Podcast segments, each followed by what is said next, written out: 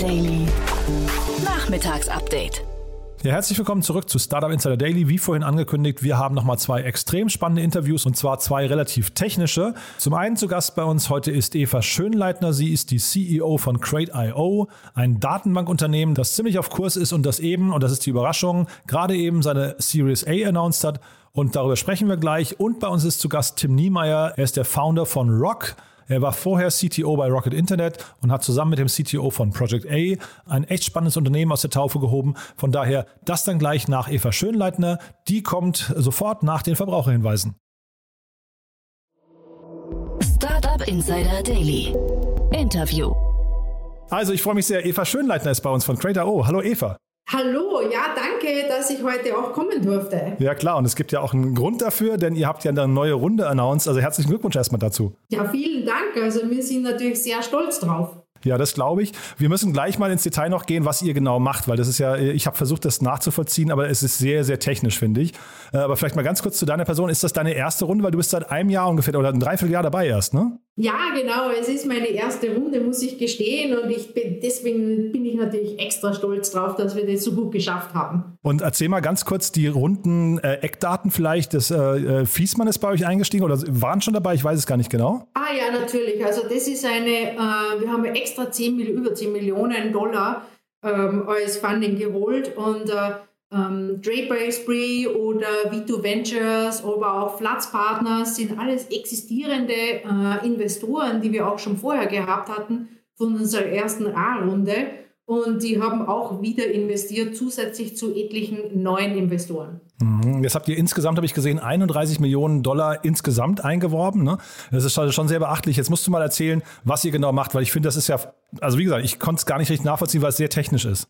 Ja, na, so technisch. Also wir sind eine Datenbankfirma, auch sieben Jahre schon in Existenz. Äh, vier Jahre ist die Quay-Datenbank entwickelt worden und seit drei Jahren sind wir kommerziell unterwegs. Und äh, was wir tun, ist wirklich eine Datenbank, die wirklich für Machine Data, also das sind äh, Daten geeignet ist, äh, im Bereich ähm, äh, Time Series Data, Zeitreihendaten und Echtzeitanalytik ähm, und für diese Datenbank, die ist echt nur für das konzipiert worden, um sozusagen äh, Use Cases von der Digitalisierung zu ermöglichen. Und dafür natürlich jetzt gehen wir in den nächsten Schritt, um unsere Kommerzial Kommerzialisierung zu erweitern. Genau, aber wie gesagt, wenn man sich mit euch beschäftigt, dann kommen Begriffe wie Cloud, das versteht man noch, aber dann kommen auch Edge und On-Premise und solche Geschichten. Ne? Und deswegen vielleicht kannst du mal kurz anhand von einem Beispiel mal erklären, wer ist denn so ein typischer Kunde von euch und wie benutzt er euch? Ja, also Maschinendaten würde man natürlich denken, die kommen von Maschinen, das stimmt auch, aber die kommen auch von anderen Bereichen. Äh, nehme ich zum Beispiel einen klassischen äh, ähm, ja, Kunden her, ist ein äh, industrieller Betrieb, äh, der ähm, Pakete oder Packaging, äh, ähm, Plastikflaschen herstellt und da zum Beispiel äh, haben wir die ganzen äh, Maschinen im Betrieb, in der Fertigung vernetzt. Ähm, die ganzen Daten, die Sensoren von diesen Maschinen kommen in unsere Datenbank, werden dann in Echtzeit analysiert und steuern sozusagen die Maschinen. Wenn da irgendein Fehler aufkommt, wird es sofort zurückgegeben an die Mitarbeiter in der Fabrik, um dort sofort äh, die Fabrikation zu optimieren ähm, und die Prozesse zu verbessern. Das ist einer der, der Use Cases. Oder ein anderer ist, wenn man mit den Herstellern der Maschinen selber ähm, arbeiten, wenn man zu dem Thema denkt, Monitoring, Predictive Maintenance, dass man äh, sozusagen auch wieder Maschinendaten bekommt, normale Daten bekommt, strukturierte Daten, die in Echtzeit äh, analysiert durch irgendein Machine Learning, einen Algorithmus durchlasst ähm, und, äh, und dann äh, sozusagen einen, einen Mehrwert erreicht, ähm, für in dem Fall für den Maschinenhersteller, der dann einen Service anbieten kann zu deren Kunden. Ähm, ein drittes Beispiel eventuell, das gar nichts mit Maschinen zu tun hat, ähm, wenn man denkt zum Beispiel ein sehr großer Internetprovider, äh, Cybersecurity, Maschinendaten äh, vom Internet-Traffic, äh, die zu Milliarden pro Minute, pro Stunde ablässt und schaut, ob es da Cybersecurity-Threats gibt äh, und dann natürlich mit unserer Datenbank äh, diese Daten einholt und dann drauf Analytics macht. Also es geht nicht nur von Maschinen, von äh, wirklichen Maschinen, sondern wirklich auch ähm, Machine Data im größeren Sinn. Mhm. Wir haben ja jetzt gerade eine, so einen relativen Boom, habe ich so das Gefühl, von äh, diesen ganzen Prozessautomationsanbietern, äh, ne? UiPath, Celonis und da gibt es noch eine ganze Reihe anderer, die jetzt gerade auch große Fundingrunden gemacht haben. Wie spielt ihr denn mit denen zusammen? Weil das klingt ein bisschen ähnlich, aber eigentlich so, als wärt ihr quasi eher so über eine Schnittstelle wahrscheinlich verbunden, ne? Genau, also wir, die, die würde ich mir als Partner ansehen, entweder als äh, Technologiepartner oder Embedded OEM-Partner. Äh, und wir sind auch aktiv daran, unser Partnerschaftsprogramm ähm, weiter aufzustellen und zu vertiefen. Und das ist genau das, äh, was wir eigentlich in dem nächsten Jahr tun werden mit diesem extra Geld, das wir gerade geholt haben, um die Kommerzialisierung weiterzubringen, äh, beides von Partnerschaften und auch direkten Sales. Und was sind so die erfolgskritischen Faktoren jetzt bei euch gerade? Also ich verstehe natürlich, es ist sehr technisch und dann eben wahrscheinlich Schnittstellen und Partner, aber woran, also was, was könnte euch beschleunigen und was könnte euch vielleicht auch in eurer, weiß nicht, im Ausrollen eurer, eurer Geschichte ähm, dann vielleicht behindern? Ähm, also wir haben ein super Produkt, natürlich sagt das jeder, aber ich sage das auch, äh, ich bin voll überzeugt. Äh, um was es wirklich jetzt geht, ist ähm, die Proof Points sozusagen zu bekommen im Markt, äh, nicht nur ähm, in, mit den Kunden, die wir bereits haben, sondern auch mit neuen Kunden und auch aggressiv weiter diese Partnerschaften, von denen ich gesprochen habe, aufzubauen, vor allem auch diese Embedded OEM-Partnerschaften, wo unsere Datenbank dann verwendet werden ähm, von anderen Technologiefirmen als unterliegende Datenbank. Äh, das ist dann wirklich key. Und äh, sag mal, KI äh, spielt bei euch selbst eine Rolle oder ist das auch eine Sache, die bei euren Partnern eher dann zum Tragen kommt? Das ist, also Analytics ist, äh, ist ein Partnerschaftsproblem. Wir sind die, äh, Problem ist eine Opportunität. ähm, wir sind die unterliegende Datenbank und die Machine Learning, Artificial Intelligence äh, oder auch BI oder Visualization Layer ist dann drauf als Partnerschaft. Und dann vielleicht, äh, sag nochmal, äh, ihr habt vier Standorte. Wie geht es mit der Internationalisierung weiter? Ja, äh, sind wir sehr aktiv dran. Also wir haben ja Mitarbeiter in, äh, in der Schweiz, bin ich selber in Zürich, äh, in äh, Dornbirn, in Wien, in Berlin, in München, aber auch jetzt schon in Toronto, in der UK. Ähm, um ehrlich zu sein, mit dieser Runde werden wir unseren Fokus, also noch ähm, den Fokus auf Europa halten weil äh, natürlich sehr viel Digitalisierung im industriellen Bereich auch in Europa stattfindet. Und äh, wenn wir dann wieder mal sprechen, ähm, vielleicht in einem Jahr oder so, äh, und es um die B-Runde geht, dann werden wir sicher auch über die Expansion in, von äh, Mitarbeitern, größere Expansion in Nordamerika wieder sprechen. Und dann sagen wir vielleicht letzte Frage, wenn du dir jetzt wünschen könntest, wer bei dir anrufen soll, ein Wunschkunde oder ein Top-Mitarbeiter oder so, wer soll das sein? Also, jeder Kunde, der an Digitalisierung arbeitet, bitte mich unbedingt anrufen, sofort. Also halten wir es pauschal. Äh, jeder, jeder, der irgendwie an Digitalisierung dran ist, kann irgendwie wahrscheinlich euer Produkt nutzen. Also Eva, das war sehr spannend. Glückwunsch nochmal zu der Runde. Freut mich sehr. Und dann ja, vielleicht bis zum nächsten Mal in einem Jahr zur B-Runde dann, ja? Danke. Ciao.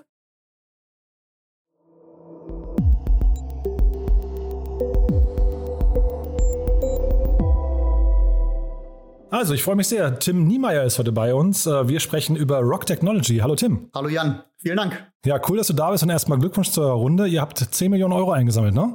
Nee, Dollar, Entschuldige, Dollar, jetzt sage ich was Falsches, ne? Dollar sind es. Äh, genau, äh, ein paar mehr Dollar, ähm, ca. 11 Millionen Dollar, 9 Millionen Euro ähm, ungefähr haben wir eingesammelt. Super, und die kamen primär von Flash, ne? Von Flash Ventures, das ist ein, äh, ein Arm von Rocket Internet, ne? Genau, Flash Ventures hat die Runde angeführt und auch ähm, alleine durchgeführt. Und da habe ich eben mal auf der Webseite geguckt, da seid ihr noch nicht aufgeführt, aber es sind eine ganze Menge äh, Stealth-Unternehmen, also Fintech, Climate Tech und Consumer äh, Tech, glaube ich. Äh, zu welchen zählt ihr denn da? Weder noch. Äh, wir sind Enterprise-Software-Anbieter, von daher fallen wir durch die Kategorien so ein bisschen durch. Ähm, wir kollaborieren aber mit einigen von denen, die auf der Webseite, die noch als ähm, Stealth geführt sind. Genau, musste mal erzählen. Also jetzt, weil ähm, jetzt habe ich ja so ein bisschen schon angeteased, was ihr macht.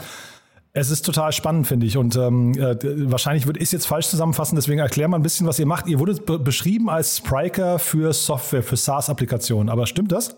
Ähm, äh, ja und nein. Also der Hintergrund von äh, der Nennung von Spriker ist, dass Fabian Wesner, mein Co-Geschäftsführer und Co-Gründer, Co-Founder, äh, vorher auch Mitgründer war bei Spriker. Deswegen ist diese ähm, Analogie äh, sehr naheliegend. Ähm, was wir allerdings machen, hat äh, wenig mit dem Bereich E-Commerce zu tun. Was wir bauen, ist ein Baukasten beziehungsweise eine, eine Plattform, die man nutzen kann, um Web-Applikationen, die sich zum Beispiel als SaaS monetarisieren lassen, die ähm, schneller und besser zu entwickeln, als es heutzutage möglich ist. Vielleicht einmal kurz zur Erläuterung eine Parallele zum Bereich E-Commerce. Ähm, Fabian und ich, wir haben beide sehr, sehr lange im Bereich E-Commerce gearbeitet. Und heutzutage ist es so, wenn du ein Shop-System launchen möchtest oder einen neuen Shop aufsetzen möchtest, das, was du nicht machst, ist auf der grünen Wiese einen Shop neu zu bauen, sondern man würde immer bestehende Technologie nutzen, leveragen. Ähm, das kann Shopify sein im einfachsten Fall oder halt ein Spriker, wenn es sehr komplex ist in Richtung B2B oder Marketplace gehend. Wenn man jetzt allerdings guckt in den Bereich ähm, SaaS-Applikationen, Web-Applikationen, man hat dort eine Geschäftsidee, man hat dort eine Idee zur Gründung, dann ähm, fehlt genau dieses Grundgerüst, was man im Bereich E-Commerce hat, nämlich eine Infrastruktur, die ähm, Basisfunktionalitäten mitbringt, die sich wiederholen ähm, die, auf die man einfach aufsetzen kann, um das Rad halt nicht neu zu erfinden. Und genau diese Lösung möchten wir sein. Das heißt, wenn man heutzutage ein Carsharing bauen würde auf der grünen Wiese, helfen wir, das schneller und qualitativ besser zu bauen, als wenn man das alleine mit dem eigenen Tech-Team von null aus selber aufbaut. Ich habe mir im Vorfeld von euch einen LinkedIn-Post, äh, wahrscheinlich von vor ein paar Wochen äh, mal durchgelesen, äh, der das auch so ein bisschen beschreibt. Und da habe ich mich dann beim Lesen gefragt, warum es das noch nicht gibt, weil das ist ja total naheliegend. Ich meine, Shopify oder Spryker und so sind ja alles Unternehmen, die fünf bis zehn Jahre, wahrscheinlich WooCommerce sogar noch länger am Markt sind. Aber sowas wie euch kenne ich noch nicht. Äh, ist das nur in Deutschland so oder ist es mein Fehler oder gibt es das auch international noch recht selten? Ähm, das gibt es recht selten. Ähm, es gibt indirekte Wettbewerber, würde ich es nennen. Ähm, auf der einen Seite gibt es sogenannte No-Code- und Low-Code-Plattformen. Das sind quasi Baukastensysteme, die man über grafische User-Interfaces nutzen kann, wo man dann im, im Falle von Low-Code einzelne Module oder einzelne Funktionalitäten selber programmieren kann das, wo man die, das System, wo es die volle Code-Ownerschaft gibt und was auch breit aufgestellt ist von den Features, das gibt es in der Tat noch nicht. Aber genau diese Frage, ne? also ähm, warum wird das Rad eigentlich fortlaufend neu erfunden? Das macht eigentlich intuitiv wenig Sinn ähm, und eigentlich auch eine sehr, sehr gute Frage, warum gibt es das noch nicht? Und darauf habe ich keine gute Antwort. Ja, also ganz oft, also ich, ich kenne von VCs, ganz oft die, äh, ist die Antwort auf diese Frage, ja, wenn es das noch nicht gibt, dann gibt es vielleicht dafür einen Grund. Ne? Also möglicherweise ist es einfach kein Geschäftsmodell, aber ich verstehe ja eigentlich, wenn ihr euch so ein bisschen an den E-Commerce-Tools ähm, orientiert, die haben ja alle ein sehr, sehr valides Geschäftsmodell. Ja, ist richtig. Also äh, wir kommen wieder zu den Fragen äh, zu, der, zu den indirekten Wettbewerben. Ne? Auf der einen Seite Low-Code, No-Code, auf der anderen Seite gibt es auch viele, viele Funktionalitäten und valide Geschäftsmodelle, die ähm, entweder Low-Level Services anbieten, wie im Bereich zum Beispiel Payment insbesondere, oder halt ähm, die ähm, äh, einzelne andere Bereiche, also wie zum Beispiel Benutzermanagement, Benutzerverwaltung ähm, ähm, quasi vereinfachen und dort vorfertige Funktionalitäten bereitstellen. Aber dieses komplette Out-of-the-Box-Denken, das ist bisher einfach zu kurz gekommen. Warum gibt es das noch nicht? Vielleicht werden wir einzelne Gründe finden. Vielleicht. Ähm, ich glaube allerdings, nach dem auch, was wir bisher mit den Kunden, die wir bereits haben, gelernt haben, spricht erstmal nichts dafür, dass, dass es nicht valide sei. Also ich glaube, wir sind hier äh, gut unterwegs, haben guten Rückenwind ähm, und ähm, Stand heute, ich meine, wir haben angefangen mit dem Team-Recruiting vor circa sechs Monaten. Das heißt, wir sind auch, so gut es läuft, relativ early unterwegs, aber nichtsdestotrotz materialisiert sich eigentlich schon das, was wir später als unser Geschäftsmodell ansehen. Wie groß ist denn euer Team gerade? Wir sind ungefähr 50 Leute aktuell, größtenteils in der IT. Ach wow. Okay, ja, Wahnsinn. Ja, muss man sagen, ihr habt beide einen CTO-Background, ne? Genau, genau. Wir sind Tech durch und durch und Tech ist auch die DNA unserer Firma ähm, und der Großteil unserer Mitarbeiter ist auch im Bereich Product und Technology unterwegs. Ja, sieht man auch selten. Äh, wie ist das denn jetzt nochmal die Analogie zu Spriker? Spriker ist ja ein Tool, was dann möglicherweise relativ spät in der Entwicklung eines Unternehmens erst kommt. Ne? Man würde wahrscheinlich eher anfangen mit, ich weiß nicht, WooCommerce und Shopify und irgendwann, wenn ein Unternehmen äh, gereift ist, dann würde man vielleicht eben zu so einer, zu so einer reiferen Lösung wie, wie Spriker greifen. Wie ist es bei euch? Kommt ihr auch später oder kommt ihr sehr früh? Ich würde sagen, eigentlich macht es je eher, desto besser Sinn. Ähm, die Frage ist eher, wie ambitioniert ist man unterwegs? Ähm, da, da, greift die Parallele zum E-Commerce können wir vielleicht kurz aufgreifen. Ne? Es gibt valide Cases für ein Shopify, wo man ähm, sagen könnte, okay, mit Shopify lässt sich alles abbilden, was die Besonderheiten des, in dem Fall, E-Commerce-Geschäftsmodells sind. Wenn man feststellt, okay, das Ganze ist etwas komplexer, würde man auf dem Spriker sitzen, wie du gerade gesagt hast. Ähm, es kann sein, dass sich das natürlich erst im Laufe der Zeit zeigt, dass man, dass man switcht, aber idealerweise spricht eigentlich nichts dagegen, direkt nur zu starten. Also warum würde man PS und Funktionalitäten auf der Straße lassen ähm, und erst anderweitig unterwegs sein? Ja, ich kenne jetzt Spriker dann zu wenig. Ich hätte jetzt gedacht, es ist halt vielleicht zu komplex für ein junges Unternehmen, sich mit so einem, mit so einem quasi weiß nicht, Elefantenlösung zu beschäftigen. Deswegen frage ich, und damit vielleicht, vielleicht verbunden auch die Frage bei euch, bleibt ihr dann quasi auch Teil von der Code-DNA des Unternehmens oder würde man irgendwann sagen, jetzt haben wir quasi Module von euch, die haben sich jetzt, ich weiß nicht, überlebt und jetzt äh, fangen wir an, sie auszutauschen? Einmal kurz ein bisschen aufzuholen, um die Frage ähm, zu beantworten. Bei uns ist es so, dass wir ein Headless ähm, Backend as a Service anbieten, ähm, also ein Feature as a Service könnte man sagen, wo man zum Beispiel ein Benutzermanagement nutzen kann, wo man ein Payment-Modul, ein Subscription-Modul nutzen kann, Kalenderfunktionalitäten nutzen kann und viele, viele, viele weitere Funktionalitäten nutzen kann. Ähm, das wird von uns betrieben. Ähm, davor bieten wir eine Kickstarter-Applikation an, die perfekt integriert ist mit diesem ähm, mit den Backend-Services ähm, und diese auf Basis dieser Kickstarter-Applikation, die in sich schon viele Probleme löst, wie zum Beispiel Technologieauswahl, ähm, ähm, die gibt schon mal ein bisschen äh, vor, also hat auch UI-Komponenten, also gibt schon Design vor, was man natürlich für, für sich selber anpassen kann, ähm, aber an sich eigentlich schon einen sehr, sehr großen Mehrwert hat ähm, und im Hintergrund auf unsere Applikation aufbaut. Grundsätzlich hat man damit alle Freiheitsgrade, das heißt, man kann sagen, okay, wir bauen auf das Rock Backend für die nächsten Jahre auf. Ähm, es wird allerdings auch in Einzelmodulen so kommen, dass man feststellt, oh, das passt jetzt nicht so 100 Prozent. Ne? Die Subscription-Modul, da ist jetzt irgendein Constraint, was wir haben, womit sie unser Geschäftsmodell nicht umsetzen kann. Ähm, dann könnte man jederzeit auch sagen, okay, das baue ich jetzt in meiner eigenen Kickstarter-Applikation nach. Und die Konsequenz wäre halt, okay, man nutzt halt, sagen wir mal, 20 Features von Rock, die halt sehr, sehr gut passen. Und das eine Feature, was irgendwie im Laufe der Zeit nicht mehr so gut passt, da sagt man halt, okay, das bauen wir entweder selber oder nutzen eine andere Drittapplikation, ähm, und das ist halt möglich, weil man diesen Code in der Kickstarter-Applikation, den hält man wirklich virtuell in seinen Händen. Und damit kann man tun und machen, was man möchte. Ähm, und das ist auch das Ziel. Wir möchten also quasi dem ambitionierten Startup oder dem ambitionierten Enterprise, was ich digitalisieren möchte, wirklich auch die Ownership geben über den eigenen Code, sodass es da nicht eine Fahrtabhängigkeit gibt, wie zum Beispiel bei Low-Code, No-Code-Anbietern oder auch ein Anbieterrisiko sogar. Ähm, weil wenn man jetzt mit einer Low-Code, No-Code-Plattform arbeitet, hat man auch das immanente Risiko, dass der Anbieter halt irgendwann sagt, okay, wir machen jetzt ein Major Upgrade, ähm, was nicht mehr kompatibel ist oder stellt vielleicht sogar im schlimmsten Fall komplett seinen Service ein. Ähm, genau das möchten wir halt nicht. Und Stichwort Abhängigkeiten, äh, das Ganze ist ja nicht Open Source, was ihr macht. Ne? Also ich kenne jetzt so von WordPress oder so, also so, so, Plattformen, die halt wirklich enorm gewachsen sind, eine riesen Verbreitung haben, die sind ja den Open Source Weg gegangen. Äh, das macht ihr aber nicht, ne? Die Frontend-Applikation, ähm, die planen wir als Open Source zu veröffentlichen. Auch wie gesagt, weil das halt auch, da möchten wir keine Lizenzthemen haben oder so, sondern die wird unter einer sehr kompatiblen Open Source Lizenz veröffentlicht. Ähm, das Backend as a Service, das wird von uns gehostet und betrieben und dafür wird eine Nutzungsgebühr am Ende des Tages fällig. Und ohne jetzt euren eigenen, äh, euren alten Arbeitgebern auf die Füße zu treten. Ne? Also du warst bei Rocket, hast da viel gesehen und Fabian war bei Project A. Äh, wie ist denn, also ich, ich frage mich so ein bisschen, wer ist euer Kunde? Und wahrscheinlich ist es ja doch der CTO oder der Chefentwickler irgendwie in so einem Unternehmen. Äh, ist es denn vielleicht sogar so, dass ein CEO heutzutage relativ wenig versteht von Technik und dann eigentlich, weiß nicht, wenn so ein C CTO um die Ecke kommt und sagt, wir wollen das benutzen, dann, dann eigentlich äh, weiß nicht, die Diskussionen relativ kurz sind und man sofort sagt, alles klar, wir, wir haben Lust auf Rock? Das ist eine spannende Frage. Ne? Also wer ist der Entscheider und wer ist eigentlich der Supporter im Unternehmen? Ähm, das hängt natürlich auch ganz, ganz stark vom Unternehmenstyp ab. Mit dem, mit wem spricht man gerade? Ist es halt eher tendenziell ein ambitioniertes Startup oder ist es halt ein Enterprise? Und dann auch im Lang der der Journey, wo stehen Sie eigentlich gerade? Ähm, es gibt klassischerweise plakativen Mittelständler, der wenig Tech-Erfahrung hat.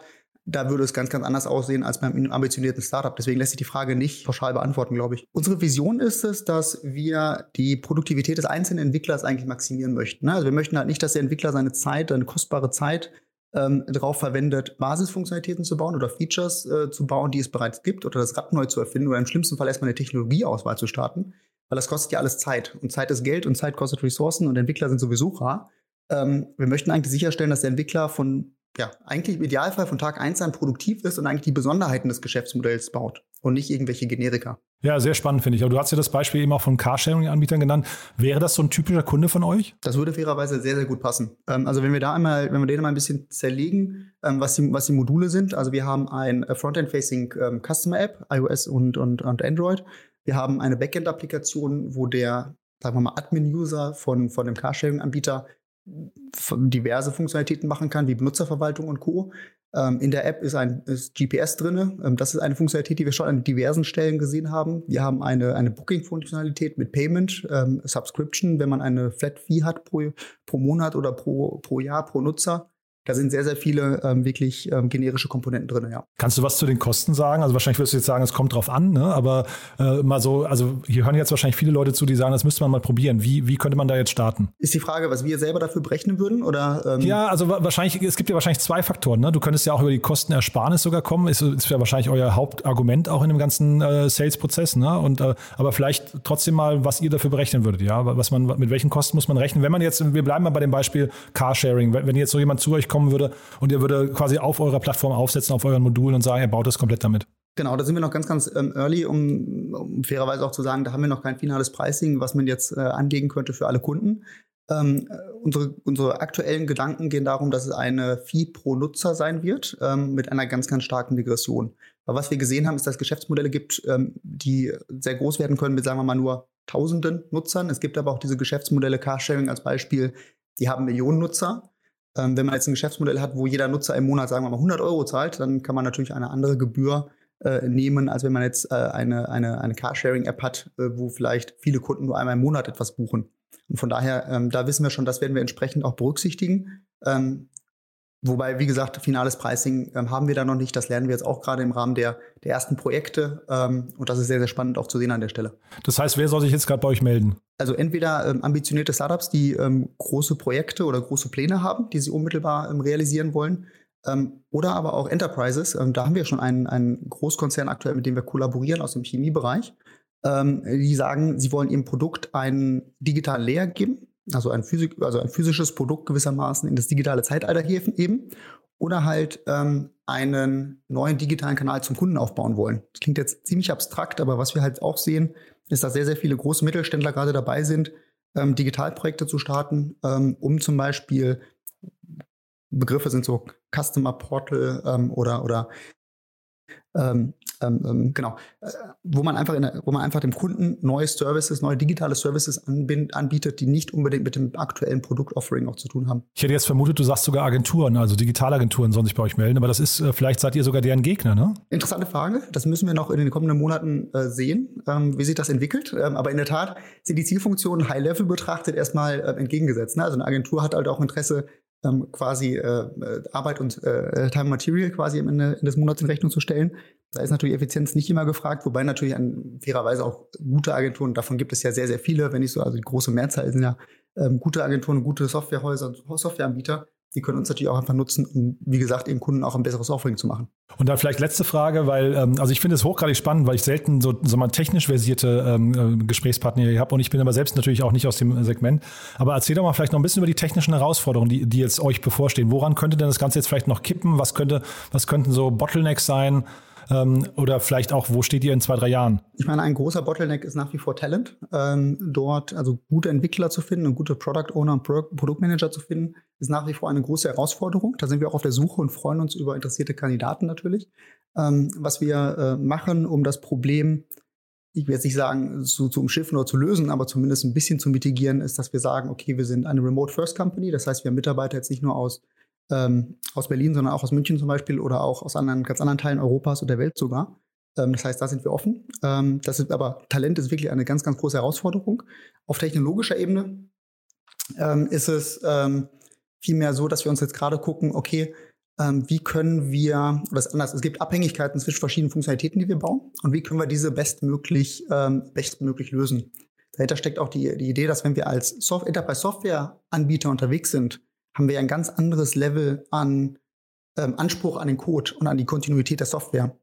Soll heißen, wenn wir jetzt einmal eine API publishen, wo jemand anders seinen Code drauf basiert und selber dagegen programmiert, dann können wir die nicht von heute auf morgen plötzlich ändern, sondern die müssen wir halt unterstützen. nicht nur heute, sondern morgen, sondern auch noch in einem Jahr, vielleicht auch so in zwei Jahren und drei Jahren. Und das ist natürlich eine ganz, ganz große Herausforderung, wie man das architektonisch im Code sauber abbildet. Aber Tim, dann pass mal auf, dann, wenn du jetzt sagst, Talent ist für euch eine Herausforderung, ich kann mir das gar nicht vorstellen, weil ich ja erwarten würde, dass irgendwie, ich weiß nicht, begeisterte, lernwillige Techies, dass die sofort bei euch anheuern würden und sagen würden, also wenn jetzt hier jemand mit, mit also zwei, ein Gründerteam in so einer Vita kommt, da will man doch auf jeden Fall anfangen. Äh, pitcht doch nochmal ganz kurz euer Unternehmen und sag, oder vielleicht eure Teamkultur. Erzählt doch nochmal ganz kurz, was Techies bei euch oder, oder, oder generell eure Mitarbeiter bei euch erwarten können. Äh, gerne. Also wir sind ein multinationales Team. Ähm, wir sind international aufgestellt, ähm, wie so viele aktuell, ähm, haben da allerdings ähm, eine sehr, sehr offene ähm, äh, Gesprächskultur. Ähm, die Herausforderung bei uns ist, eine, große, eine große Diversität ähm, zwischen den verschiedenen Projekten, ähm, weil wir haben natürlich auf der einen Seite Kundenprojekte, die wir enablen, die an sich sehr facettenreich sind.